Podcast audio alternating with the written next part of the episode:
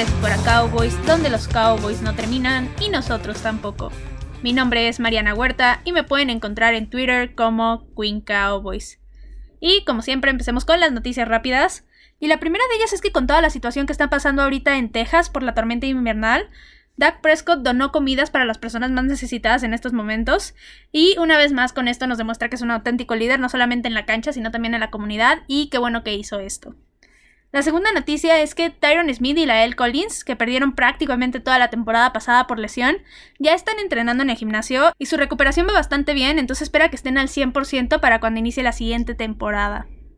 La siguiente noticia es que el equipo declaró que no planean cortar a Jalen Smith para crear más espacio en el salary cap, y esto a pesar de que fue muy criticado porque tuvo un bajón en su desempeño muy evidente, pero el equipo ya dijo que se van a quedar con él y que no piensan cortarlo. Y la última noticia no es tal cual una noticia, pero quiero aclarar un rumor porque circuló mucho en las redes que si Russell Wilson iba a los Cowboys, que si él quería ir a los Cowboys y que ella no quería estar en Seattle. Primero, nunca dijo que ya no quisiera estar en Seattle, dijo que no quería que lo tradeara el equipo. Y lo único que dijo fue que en caso de que se presentara un posible trade, a uno de los cuatro equipos a donde sí quisiera irse y donde realmente se iría sería a los Cowboys, pero nunca dijo que se fuera a ir, ni que fuera a llegar, ni nada. Nunca se mencionó tampoco que los Cowboys estuvieran buscando llegar a Russell Wilson. Y mientras esto no pase, realmente no hay noticias al respecto y no hay por qué vincular a Russell Wilson con los vaqueros. Pero bueno, estas fueron todas las noticias rápidas, así que vamos a empezar con el tema de hoy. Y pues el otro día estaba leyendo artículos, noticias de la liga y me encontré con un artículo que me llamó bastante la atención y era de un analista de NFL Network que se llama Nick Chuck, que estaba volviendo a calificar los drafts de la NFC East en base al desempeño que tuvieron los Rockies drafteados de cada equipo ya en la temporada 2020 y pues me dio la idea de hacer lo mismo, calificar la clase del draft del 2020 de los Cowboys y ver si realmente fue lo que se esperaba o si decepcionó su actuación. Y pues antes de decirles lo que venía en el artículo, les voy a decir cómo había calificado yo la clase del 2020 del draft del equipo. Y pues para mí en general, el draft de los Cowboys en su momento fue muy bueno. Se tomó mucho talento que afortunadamente cayó hasta las elecciones del equipo y aparte de eso se cubrieron algunos huecos donde sí hacía falta talento, sobre todo defensivamente, y pues tomando en cuenta todo esto yo le di una calificación de A al draft de los Cowboys, considerando la escala de calificaciones estadounidenses donde la calificación máxima sería un A más, que sería un equivalente a un 10, digamos. Entonces yo le di la calificación como les dije de A a los Cowboys porque realmente el draft me convenció bastante y creo que fue bastante pensado y con selecciones bastante inteligentes. Entonces sigue tomando esto en cuenta, les voy a decir lo que venía en el artículo, y en él Nick Chuck llega a la conclusión de que el draft de los Cowboys merece una calificación de B+, la cual es bastante buena considerando que siempre hay situaciones en las que los jugadores dan un mejor desempeño del que se esperaba, pero sobre todo en el caso en el que el jugador no logra explotar y simplemente no da el ancho para estar en la NFL, y ahí es donde realmente el prospecto que había llegado al draft se cae por completo. Pero bueno, vamos a irnos jugador por jugador para ver cómo fue su desempeño en esta temporada, si realmente valió la pena seleccionarlos y cómo es que esto afectó al draft. Y pues en la primera ronda el equipo tomó a CD Lamb en el pick número 17 y pues CD tuvo un muy buen año. Él en números tuvo 74 recepciones para 935 yardas, con un promedio de 12.6 yardas por recepción más o menos. Por aire anotó 5 veces, por tierra tuvo un touchdown y también tuvo otra anotación en una patada corta. Ahora, en particular, donde más resaltó CD fue cuando estaba en la posición de slot porque lograba desprenderse rápido del rival y conseguía bastantes recepciones de 20 o más yardas y también su habilidad para hacer cortes hacía que justo después de estas recepciones consiguiera todavía más yardas. Ahora, en los primeros partidos sí es cierto que CD cometía algunos errores de novato, como no correr la ruta perfectamente bien o tardarse en hacer algún corte, y esto al final de cuentas le terminaba costando al equipo algunos primeros CDS o algunas yardas que terminaban siendo importantes para un gol de campo o algo así, pero ninguno fue un error que implicara alguna consecuencia realmente gravísima, de todos los partidos, todas las jugadas en las que estuvo, realmente el único error grave que tuvo fue un fumble, pero fue realmente porque le dieron un muy buen golpe defensivo y no pudo hacer nada así de la mal respecto. Ahora, comparándolo con los otros wide receivers novatos que estuvieron en esta temporada, es indiscutible que el que mejor año tuvo fue Justin Jefferson. De eso no hay ninguna duda. Él es receptor de Minnesota. Él tuvo 88 recepciones para 1400 yardas y 7 touchdowns. Estuvo a nada de ser Rocky ofensivo del año. Justin Herbert le ganó por, en serio, nada. Yo estaba a favor de Justin Herbert, pero si lo ganaba Justin Jefferson realmente no me hubiera pesado en lo absoluto porque tuvo un año muy, muy bueno. Y obviamente merece ser visto como el mejor wide receiver que que se tomó en el draft 2020 hasta ahorita, obviamente, con el desempeño que tuvieron en ese año y tan tan. Porque obviamente hay jugadores que pueden tener un muy buen año de rookie y después ya no logran explotar o simplemente su desempeño ya no es el mismo. Pero por mientras, muy bien por Justin Jefferson y sí fue el mejor receptor. Y ahora pasándonos a los otros, los que fueron seleccionados antes que CD Lamb fueron Henry Rocks y Jerry Judy, y ellos no llegaron al desempeño de CD en lo absoluto. Jerry Judy no estuvo tan lejos, se quedó a menos de 100 yardas de él, pero Henry sí se quedó bastante, bastante atrás. Y entonces podemos decir que en cuanto a los que se seleccionaron antes que CD Lamb, él sí fue superior, y por esto los Cowboys tomaron una decisión inteligente con él. Ahora, de los que fueron seleccionados después de él, quitando obviamente a Justin Jefferson, ninguno tuvo mejores números que CD, ni siquiera Chase Claypool, el receptor de Pittsburgh. Y con esto podemos llegar a la conclusión en general de que CD Lamb fue una excelente primera ronda para los Cowboys, dio bastante de qué hablar en esta temporada 2020, creo que fue una gran adición al equipo y ya con un año de experiencia en la liga, con un training camp normal, esperemos, seguramente va a tener un segundo año mucho mejor y donde nos va a regalar muchas jugadas impresionantes como aquella recepción que hizo contra Minnesota. Ahora pasémonos a la segunda ronda del draft y aquí los Cowboys seleccionaron a Trevon Dix, el cornerback, en el pick número 51. Y yo personalmente desde que los Cowboys lo seleccionaron lo vi como una excelente selección. Primero porque sí era uno de los puntos débiles que necesitaban talento en el equipo, pero sobre todo porque no pensé que Trevon pudiera caer tantas posiciones para que el equipo lo tomara, y eso terminó pasando y el equipo fue inteligente y decidió tomarlo y añadirlo al equipo, lo cual agradezco.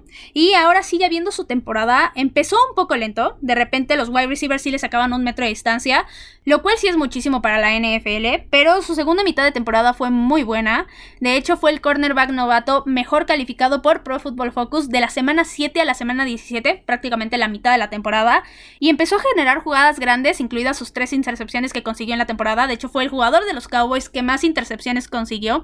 No es que los Cowboys destaquen mucho en esta área, pero realmente esto sí aporta mucho. Y lo único que sí mermó su desempeño fue que tuvo una lesión en el pie, pero fue algo pequeño y no se perdió muchos partidos y al parecer ya está perfectamente bien. Ahora, igual que CD, ya con la experiencia que adquirió en este año y con más ayuda en la secundaria que espero los Cowboys traigan tanto en agencia libre como en el draft 2021, sí creo que su segundo año va a ser bastante mejor y yo lo que sí espero es que aumente con sus robos de balón porque eso es algo que lo caracterizó en colegial y que sería un gran plus para la defensiva de los Cowboys. Ahora pasándonos a la tercera ronda tenemos a Neville Gallimore. Él es un defensive tackle y el equipo lo agarró en el pick número 82. Y para mí él sí fue la gran sorpresa del draft de los Cowboys en esta temporada. Ahora, primero, él no era titular en la posición, pero tuvo que entrar prácticamente a fuerzas por las lesiones en el equipo y también porque inteligentemente el equipo decidió cortar a Dontari Poe. Y pues qué bueno que entró porque a partir de ahí la defensa contra el juego terrestre empezó a mejorar y aunque no fue una mejora muy muy grande, realmente sí se notó la diferencia y estaba haciendo una gran dupla con Antoine Woods. Él en su participación en este año tuvo 0.5 capturas, y un pase defendido. Pero quitando estos números, lo que más me llamó la atención a mí fue que en cada partido tenía alguna tacleada importante contra el juego terrestre, y eso fue lo que hizo falta toda la primera mitad de la temporada para los Cowboys. Ahora, es más que evidente que el equipo sí necesita talento en esa posición, pero yo sí le daría la oportunidad de ser titular, porque como dije, con él y Antoine Woods el equipo sí mejoró bastante contra el juego terrestre, y eso que sus alineaciones digamos que terminaron siendo un poco improvisadas para el equipo. Entonces, tomando esto en cuenta, con bastante más tiempo para entrenar, yo no dudo que puedan acoplarse mucho mejor y darle mucho más resultado al equipo, y realmente ahora sí que los vaqueros tengan una línea defensiva completamente dominante, porque fue más que evidente que ese fue el completo punto débil de la defensiva, y que su desempeño haya sido muy malo afectó muchísimo a los Cowboys y por esta razón fue que fueron la defensiva número 32 contra el juego terrestre de toda la liga. Ahora ya pasándonos a la cuarta ronda, el equipo primero seleccionó a Reggie Robinson segundo en el pick número 123, él es un cornerback y lo que pasa aquí con él es que prácticamente no lo vimos absolutamente nada en el 2020, entonces no podemos evaluar un desempeño si no hay desempeño y pues no podemos decir realmente si sí valió la pena tomarlo o no, pero algo que sí quiero resaltar con él es que yo sí siento que el equipo no aprovechó sus habilidades como regresador de patadas, que era lo que realmente me llamaba la atención cuando lo tomaron los Cowboys en el draft. Y pues no pudimos verlo ni una sola vez en esta posición, entonces ni ahí lo vimos. No hay nada que pueda criticar ni resaltar de Reggie Robinson. Pero ahora justo esto es lo que a mí me gustaría que el equipo hiciera con él para la próxima temporada, utilizarlo en los equipos especiales para que realmente le añada valor al roster, porque si no es como tener un jugador más que no te está aportando absolutamente nada, porque como cornerback yo no creo que tenga una oportunidad de ser titular, y menos si el equipo toma un esquinero en la primera ronda del draft de 2021. Entonces para mí los Cowboys deberían de incorporarlo como el regresador de patadas y ya dejar a Tony Pollard y a CeeDee en sus respectivas posiciones, porque al final de cuentas Pollard demostró que es un muy buen corredor y que realmente se puede hacer una muy buena dupla con Zeke Elliott. Y CeeDee Lamb es un receptor, entonces es mejor no arriesgarlos en esas jugadas y tener a algún especialista que realmente te pueda de repente dar algún regreso para touchdown de 100 yardas o de muchas yardas o como sea. Pero bueno, también en la cuarta ronda los Cowboys agarraron a Tyler Badayas y él fue en el pick número 146 y es un centro. Y él para mí fue otro que me impresionó, a pesar de que lo vimos muy poco realmente. Él tuvo que entrar por la lesión de Joe Looney temprano en la temporada, por ahí de la semana 5, y lo hizo muy muy bien. No se notó para nada que era novato y no cometió errores importantes, lo cual realmente nos dice que cumplió bien con su trabajo. Y esto todavía resalta más porque para ser un centro uno esperaría que un novato tenga errores y que no esté al ritmo de la NFL, pero él para nada pareció esto y lo hizo bastante bastante bien. Y pues obviamente él no va a ser titular en 2021, pero es un bastante decente y yo no descarto que en un futuro, digamos en unos dos años, si su desempeño sigue mejorando, el equipo considere ponerlo como titular y así tener una línea ofensiva joven y que realmente vuelva a ser muy dominante como hace algunos años. Ahora, en la quinta ronda del draft, el equipo seleccionó a Bradley Aney, él es un defensive end y lo seleccionaron en el pick número 179. Y pues con él tampoco pudimos ver absolutamente nada en esta temporada. Entonces, al igual que Reggie Robinson, yo no puedo criticar su desempeño si no existe. Yo sí veo complicado su futuro en el equipo si los Cowboys deciden renovar a Aldon Smith, porque lo que son él, Marcus Lawrence y Randy Gregory son mucho mejores en este momento que Bradley Aney, y pues realmente tendría que mejorar y resaltar muchísimo para que el equipo considere darle más snaps y más oportunidades, y que en un futuro finalmente decidieran renovarlo.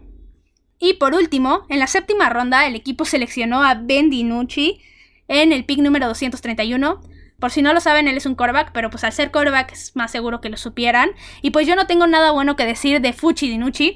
Él sí realmente fue una selección completamente desperdiciada, que no es como que sea muy común tomar a un jugador que en séptima ronda de la nada vaya a destacar muchísimo en la NFL, pero puede pasar y te puede dar mucho más que lo que dio Ben Dinucci. Pero aquí obviamente algo que hay que resaltar es que cuando los Cowboys draftearon un coreback no lo hicieron pensando que sería ni siquiera el backup de Dak Prescott, pero al final las circunstancias terminaron poniendo a Ben DiNucci como titular en un partido y tuvimos que ver esta tragedia. Yo no le veo futuro en el equipo ni en la liga, desperdició la única oportunidad, la oportunidad de oro que tenía y se vio muy muy mal. Incluso como dije cuando ya hablamos de los corebacks, le veo mucho más futuro en el equipo a Garrett Gilbert que a él. Y pues estos fueron todos los jugadores que el equipo drafteó en 2020. Y ya con todo este análisis, realmente el draft del equipo siguió siendo bastante bueno ya con el desempeño de los jugadores. Porque de los 7 jugadores que tomaron los Cowboys, 4 cumplieron bien con las expectativas. Incluso me atrevería a decir que esos 4 jugadores cumplieron de más con las expectativas. Dos de estos jugadores pasaron de noche literal, no hicieron absolutamente nada. Y solamente uno de ellos fue muy malo. Entonces, tomando en cuenta todo esto, no le voy a poner una calificación de A al draft por Fuchi Dinucci, pero sí merece ponerle una calificación de B porque una séptima ronda fallida no te debe de bajar muchísimo la calificación, y sobre todo si ese jugador no lo seleccionaste para realmente llenar un hueco, sino nada más para tener más backup y más jugadores de respaldo en tu roster. Y pues con esta calificación de B, yo también concuerdo con Nick Shock, que es el del artículo de NFL Network, y pues ya viendo todo lo que fue la temporada 2020, lo único que sí me gustó bastante, aparte del trío de receptores de los Cowboys, fue justo el draft. Me pareció que Jerry Jones y Mike McCarthy hicieron un gran trabajo en seleccionar muy buen talento y en posiciones que el equipo lo necesitaba. Y pues tomando en cuenta esto, mis expectativas para el draft 2021 son muy altas. Espero que el equipo pueda llenarse de talento otra vez, sobre todo porque en esta ocasión están 7 posiciones más arriba que en el draft 2020. Y pues yo solo espero que se enfoquen en las posiciones donde serio hace falta mucho talento, es decir, prácticamente toda la defensiva. Pero ya de todo lo que le hace falta al equipo vamos a hablar más adelante. Obviamente voy a dedicarle todo el tiempo que sigue a la agencia libre. Y pues ya cuando termine esto, ya le dedicaré tiempo al draft y a todos los prospectos que se vienen. Porque realmente creo que en este año hay jugadores con mucho talento que pueden ayudar mucho a los Cowboys. Sobre todo en aquella primera ronda con los cornerbacks. pero como dije ya en otros episodios más adelante voy a hablar de esto muy específicamente.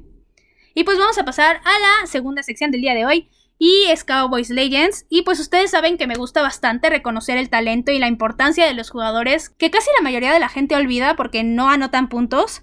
Y pues por eso hoy vamos a recordar a un liniero ofensivo y él es Eric Williams que fue un tackle derecho. Él en su carrera estuvo con los Cowboys de 1991 al año 2000 y estuvo en Baltimore en 2001. Ahora, en sus logros, él fue cuatro veces Pro Bowl, tres veces All Pro primer equipo y tres veces campeón del Super Bowl. Él fue una pieza clave del The Great Wall of Dallas en la dinastía de los Cowboys en los años 90. Él prácticamente se ganó su lugar en el equipo como titular después de un gran training camp, después de haber sido drafteado y el equipo realmente encontró un diamante con él en el draft de 1991. Y él sí fue, como dije, una pieza clave para los Cowboys en los 90 y sin él seguramente no hubieran podido llegar a tantos juegos de campeonato ni ganar esos tres Super Bowls. Y otra cosa para destacar con él es que en 1994 tuvo un accidente automovilístico donde prácticamente se destrozó la rodilla derecha, pero a pesar de esto pudo continuar con su carrera y ganar su tercer anillo del Super Bowl con el equipo al año siguiente. Ahora, él es un gran jugador y un gran ejemplo de que no importa si eres novato, puedes dar un desempeño que te termine dando un lugar como titular en el equipo inmediatamente. Ahora, yo lo que espero es que así como él pudo explotar en la NFL, lo mismo pase con Neville Gallimore porque tiene el talento suficiente para ser titular en esa defensiva y ya nos demostró que es muy capaz con tan solo algunos partidos jugados en la temporada 2020. Y pues eso fue todo por hoy. Recuerden que me pueden encontrar en Twitter en arroba Queen Cowboys y en arroba tres y fuera Cowboys. Ya saben, cualquier duda, comentario, opinión, lo que sea que necesiten me lo pueden dejar ahí en Twitter. También si les gustan los episodios recuerden recomendarlos con quien ustedes gusten y esperen mucho más contenido porque los Cowboys no terminan y nosotros tampoco. Tres y fuera Cowboys. Hola, soy Rudy Jacinto, creador de Tres y Fuera. Si te gustó el programa de hoy, suscríbete a este y otros podcasts de la familia Tres y Fuera. Tres y fuera NFL, Tres y fuera fútbol, Tres y fuera de tu equipo favorito y claro, el canal de Tres y fuera YouTube con videos todos los días, porque si tu equipo existe, Tres y fuera lo cubre.